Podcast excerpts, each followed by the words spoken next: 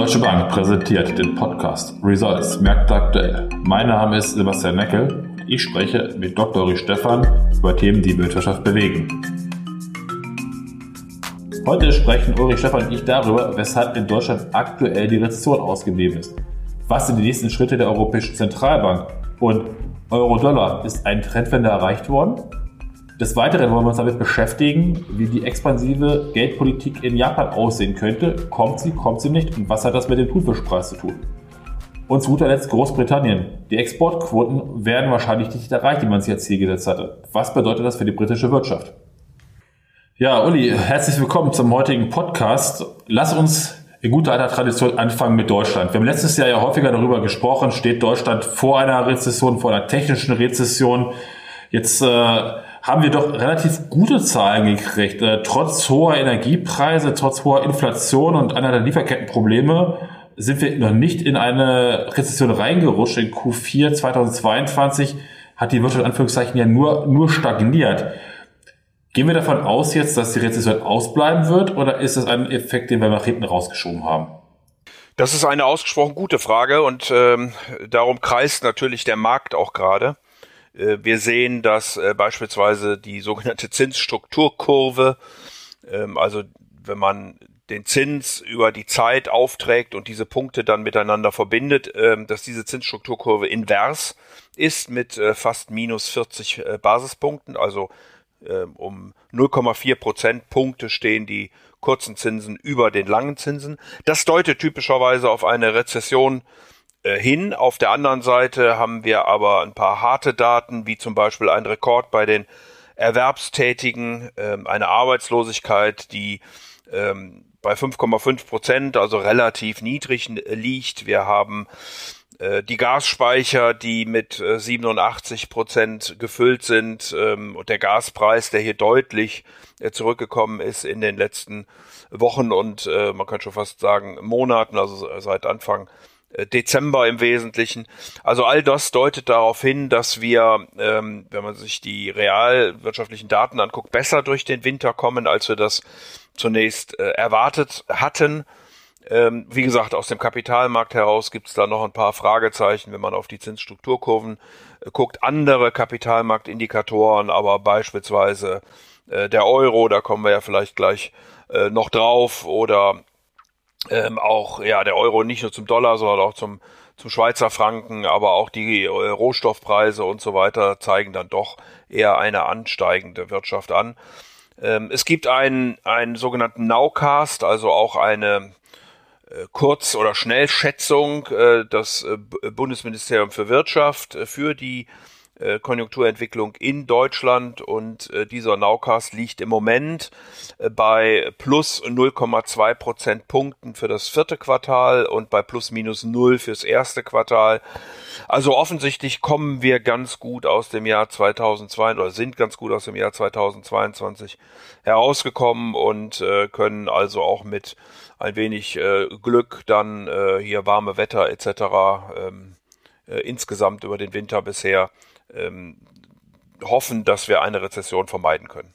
Ja, ich meine, du hast angesprochen, robuster Arbeitsmarkt. Auf der anderen Seite, ähm, wo natürlich der private Konsum, der ja nun viel ausgemacht hat, dass es auch relativ gut momentan noch aussieht, ja auch so ein bisschen aus den ja, Überersparnissen aus der Pandemiezeit finanziert, was ja dann auch nach und nach wegfallen würde, auch wenn natürlich die Energiepreise momentan etwas rückläufig sind, ist immer noch das Risiko, dass es doch wieder in eine Richtung geht.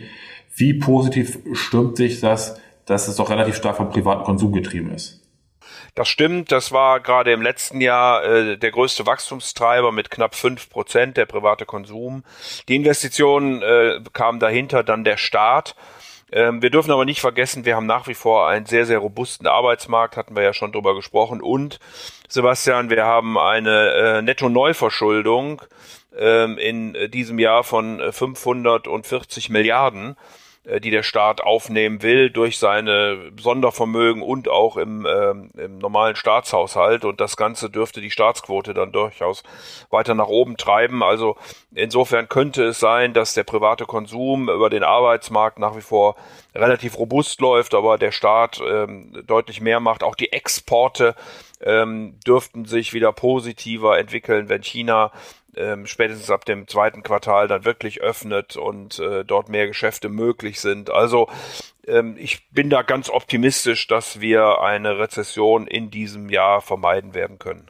Ja, dann lass uns mal Richtung der Europäischen Zentralbank gucken, die ja am 2.2. ihre nächste Sitzung, Zinssitzung hat. Der Markt rechnet ja damit, dass die Zinsen erhöht werden.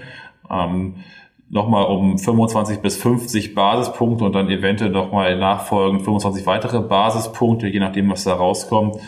Ähm, die äh, Inflation ist ja rückläufig. Manche sprechen darüber, ob wir das High der Inflation bereits letztes Jahr im Oktober gesehen haben. Ähm, glaubst du, dass dieser Trend anhalten wird, dass die Inflation weiter wirklich rückläufig sein wird? Und glaubst du, dass die EZB nach, sag ich mal, jetzt vielleicht zwei Schritten erstmal eine Pause einlegen wird? Also ich glaube, dass die Inflation im Dezember ähm, vor allen Dingen getrieben durch die Gaspreisdeckel etc., die dort statistisch berücksichtigt wurden, ähm, stärker gefallen ist, als sie sonst gefallen wären. Deswegen könnte ich mir gut vorstellen, dass wir jetzt im Januar, vielleicht auch im Februar noch mal etwas höhere äh, Inflationszahlen sehen werden. Es äh, kann aber durchaus sein, ähm, dass wir den Höhepunkt tatsächlich im äh, Oktober letzten Jahres überschritten haben, denn die Energiepreise sind ja deutlich zurückgekommen, vor allen Dingen eben der, der Gaspreis, aber auch der Preis für Strom ist ein Stück weit gefallen, wenn man sich die Preise nochmal im Sommer des letzten Jahres vergegenwärtigt. Ähm, ich glaube aber trotzdem, dass die Europäische Zentralbank hier weiter den Zins anheben wird. Zumindest alle Stimmen äh, von, von Villeroy, dem französischen äh, Notenbankgouverneur, Knot, der Holländer, ähm, äh, aber auch Nagel, der Bundesbankpräsident, genauso wie Frau Lagarde in Davos, haben darauf hingewiesen, dass die Europäische Zentralbank die Zinsen weiter anheben will und auch muss äh, um wirklich die Inflation wieder Richtung zwei Prozent zu treiben. Und deswegen gehe ich tatsächlich davon aus, dass es äh, im Februar und auch im März äh, wahrscheinlich nochmal Schritte geben wird um 50 Basispunkte. Dann lägen wir äh, im März dann bei drei Prozent Einlagensatz und äh, dann könnte es, und das preist der Markt im Moment, sogar noch zwei weitere Schritte dann in den Sommer hineingehen, so dass die dass der Höchstpunkt des Zinszyklus dann irgendwo zwischen 3,25 und 3,50 liegen könnte. Also das ist zumindest das, was der Markt im Moment für äh, Europa und für die Europäische Zentralbank einpreist. Ja, wenn du mal auf die Länder der Eurozone guckst und ähm, deine Prognose, beziehungsweise die, die Prognosen des Marktes, was der einpreist, äh, gegenrechnest, welche Länder von denen gibst du davon aus, dass sie mit den höheren Leitzinsen mit höheren Zinsen, sagen wir so rum, besser zurechtkommen? Bei wem siehst du das eher momentan kritisch? Ich sehe es eigentlich gar nicht so kritisch. Also wir haben ja lange darüber diskutiert, ob denn ähm, die Europäische Zentralbank vor dem Hintergrund äh, einiger hohen Schuldenstände in Südeuropa überhaupt die Zinsen anheben kann. Und wenn ich mir jetzt die ähm, Zinsen angucke, auch die, die Spreads angucke Richtung ähm, Bundesanleihen, dann äh, kann man feststellen, dass man hier in Italien, Griechenland, Spanien äh, keinen Stress erlebt. Und ähm, insofern äh, würde ich auch vor dem Hintergrund davon ausgehen, dass die Europäische Zentralbank in den nächsten oder bei den nächsten Sitzungen die Zinsen weiter anheben wird. Ja, lass uns mal Richtung USA gucken. Auch dort natürlich ähm, hohe Verbraucherpreise, weil die natürlich gesunken sind. Ähm, und zwar deutlicher, als das von vielen Analysten gewartet, erwartet worden ist. Genauso die Kerninflation in den USA, was sich sofort auf den Euro-Dollar-Wechselkurs ausgeprägt hat. Wir waren ja vor kurzem noch bei der Parität, momentan schon so um die 1,09. Haben wir wirklich die Trendwerte eines schwächeren Euro, eines US-Dollars erreicht oder ist das so ein kurzfristiger Effekt? Ja, das hängt natürlich davon ab, wie die weiteren Entwicklungen sind. Ähm, die Fed befindet sich jetzt in der Quiet Period. Wir haben letzte Woche noch einige Aussagen von Notenbankern gehört. Die waren, sagen wir mal, nicht ganz eindeutig, in welche Richtung es äh, gehen sollte. Es gab sowohl Stimmen, die von einer größeren Vorsicht äh, gesprochen haben, wie aber auch diejenigen, die gesagt haben, die Zinsen müssen hier mit Nachdruck weiter angehoben werden. Äh, Fakt ist, ähm, oder scheint zumindest zu sein, dass die Vereinigten Staaten äh, den Höhepunkt der Inflation tatsächlich hinter sich gelassen haben. Seit Sommer sind die Verbraucherpreise sechsmal äh, in Folge gesunken, mittlerweile auf 6,5 Prozent beziehungsweise 5,7 in in der Chorrate, also ohne Energie und Nahrungsmittel. Das ist ähm, schon ein ganz deutlicher Weg wieder nach unten, ist natürlich immer noch weit vom äh, Ziel der amerikanischen Notenbank FED entfernt. Insofern gehen wir auch hier davon aus, dass im Februar nochmal ein Schritt äh, kommen wird. Der Markt spekuliert allerdings darauf, dass ähm, die amerikanische Notenbank im Herbst äh, die Zinsen schon wieder senken wird. Da bin ich noch nicht so sicher.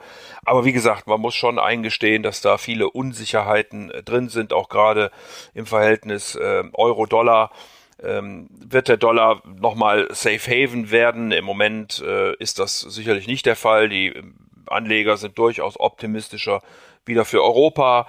Äh, wird die Fed wirklich, wie ich das gerade sagte, die Zinsen senken oder wird sie sie eben nicht senken? Ähm, wenn sie sie nicht senkt, dann ist das ein Plus für den US-Dollar, weil, wie gesagt, im Moment werden da Zinssenkungen eingepreist, äh, kriegt die Europäische Zentralbank nochmal Angst vor der eigenen Courage und tut doch weniger, als sie jetzt angekündigt hat, beziehungsweise eskaliert der Ukraine-Krieg oder die, die Gasversorgung äh, nochmal. Das sind alles Fragen, die man hier äh, mit berücksichtigen muss und äh, Insofern glaube ich, dass wir im Moment in einem Band äh, zwischen 1,5 und 1,10 laufen werden, aber das kann sicherlich in beide Richtungen äh, überschießen, je nachdem, wie dann die weiteren Daten hier reinkommen und wie sich die Notenbanken dazu verhalten werden. Ja, lass uns mal den Blick Richtung Japan wagen. Äh, Im Japan wurde ja im Dezember, hat die Bank of Japan die Ausweitung der Schwankungsbreite der zehnjährigen Staatsanleihen äh, um plus minus 0,5 Prozent ähm, angekündigt und damit ja eigentlich die Marktteilnehmer überrascht. Jetzt bist du wahrscheinlich letzte Woche ein bisschen enttäuscht gewesen, dass in der Geldpolitik sich in Japan jetzt nichts mehr geändert hat bei der letzten Sitzung der Bank of Japan. Trotzdem stellt sich ja die Frage, wann rechnen wir jetzt damit, dass die Japaner von ihrer expansiven Geldpolitik äh, abkehren werden? Oder glaubst du, das wird noch längere Zeit dauern? Also ich glaube nicht, dass in der Ära äh, Kuroda nochmal was passieren wird. Ähm, der Notenbankgouverneur wird aber im April äh, seinen Posten verlassen, äh, beziehungsweise Ende März. Also insofern äh, stehen dann sicherlich Änderungen an. Du hast vollkommen recht. Im äh, Dezember, kurz vor Weihnachten, wurde noch etwas überraschend und wahrscheinlich aufgrund von äh, Druck aus dem Markt das Band bei der Zins Strukturkurvensteuerung etwas ausgeweitet, was faktisch schon eine äh, gewisse Zinserhöhung ist. Ähm, man hatte vorher äh, toleriert, dass die zehnjährigen Zinsen in den in Japan auf 0,25 steigen dürften. Jetzt ist man ähm, bei 0,5. Der Markt pendelt sich im Moment so etwa bei äh, 0,4 ein. Allerdings muss man da auch äh, zugestehen, dass natürlich die Bank of Japan nach wie vor intensiv im Markt unterwegs ist. Nichtsdestotrotz, ähm, die äh, Inflation ist mittlerweile bei vier Prozent ohne frische Nahrungsmittel. Das ist ein Rekord seit äh, 1981 und wir wissen, äh, Anfang der 80er Jahre ist die große Blase in Japan geplatzt. Äh, damals hatten wir Rekordstände äh, bei verschiedenen Preisen. Ähm, auch der Thunfisch ganz nebenbei, der noch vor Corona mit äh, ungefähr zwei Millionen Euro versteigert worden ist, äh, hatte diesem Jahr nur äh, 260.000 Euro äh, geschafft. Also da geht's immer um die Versteigerung des ersten gefangenen Thunfischs in der Saison. Und äh, der wird in Japan eben besonders äh, zelebriert. Aber auch hier sind die Preise natürlich immer noch äh, wahnsinnig hoch, aber eben nicht mehr so wie, ähm, wie äh, das schon mal gewesen ist. Und nochmal vor dem Hintergrund insgesamt äh, glaube ich, dass äh, die japanische Notenbank dann ab April ähm, sicherlich einen etwas vorsichtigeren Kurs einschlagen wird. Äh, das wird sicherlich nicht geräuschlos an den Märkten äh, vonstatten gehen, ähnlich wie wir das auch in Amerika und Europa gesehen haben, denn nach einer so extrem langen ähm, Phase der sehr, sehr lockeren Geldpolitik wird es nicht ganz einfach sein, entsprechend umzuschalten, aber nochmal im Laufe des Frühjahrs sollte es soweit sein. Ja, lass uns mal zu guter Letzt mal Richtung Großbritannien gucken. Nach, nach dem Brexit äh, ist es wirtschaftlich ja noch nicht so richtig gut gelaufen. Jetzt hat man ja offensichtlich wieder auch seine Exportziele äh, die man sich gesetzt hatte, nicht erreicht. Äh, es wurde ja ähm, die eine Billion Ausfuhren für 2030, 2035 angekündigt. Das sieht momentan nicht so ganz so positiv aus. Wie guckst du auf Großbritannien? Ja, Großbritannien hat ja äh, mehrere Themen. Ähm, das ist ja auch schon alles breit diskutiert worden. Man hat im letzten Jahr einen kompletten ähm, Kehrwert gemacht. Zuerst sollten die Steuern ja massiv gesenkt werden, die Wirtschaft stimuliert. Äh, der Markt hat da nicht mitgespielt, weil das Haushaltsdefizit einfach äh, zu groß ist und ist dann äh, komplett umgeschwankt. Großbritannien kämpft nach wie vor mit dem Brexit. Es gibt ja auch erste Stimmen wieder, die auch ganz offiziell sagen, dass das wohl ein Fehler gewesen ist. Ähm, gerade am Arbeitsmarkt tun sich da große Lücken auf, die Großbritannien eben nur sehr schwer gestopft kriegt. Wir erleben das ja auch bei uns mit der Diskussion Diskussion um die Facharbeiter, aber wie gesagt, in Großbritannien ist die äh, Diskussion hier noch etwas intensiver. Äh, trotzdem steigen die Verbraucherpreise, äh, auch die Einzelhandelspreise äh, durchaus immer noch im zweistelligen äh, Bereich. Deswegen kann man auch davon ausgehen, dass die Bank of England äh, die Zinsen weiter anheben muss, was dann wiederum äh, gleichzeitig auf der Konjunktur lastet. Also ich glaube, dass Großbritannien hier durchaus ein schwieriges ökonomisches Jahr vor sich hat. Äh, insgesamt muss man aber sagen, haben äh, sowohl das britische Pfund als auch äh, die britischen Guilds äh, darauf ähm, relativ gelassen äh, reagiert. Ähm, also die Guilds stehen heute bei 3, knapp 3,4 Prozent, sind auch zuletzt im Zins ein Stück weit zurück, zurückgekommen und das Pfund doch relativ stabil bei 0,88 zum Euro.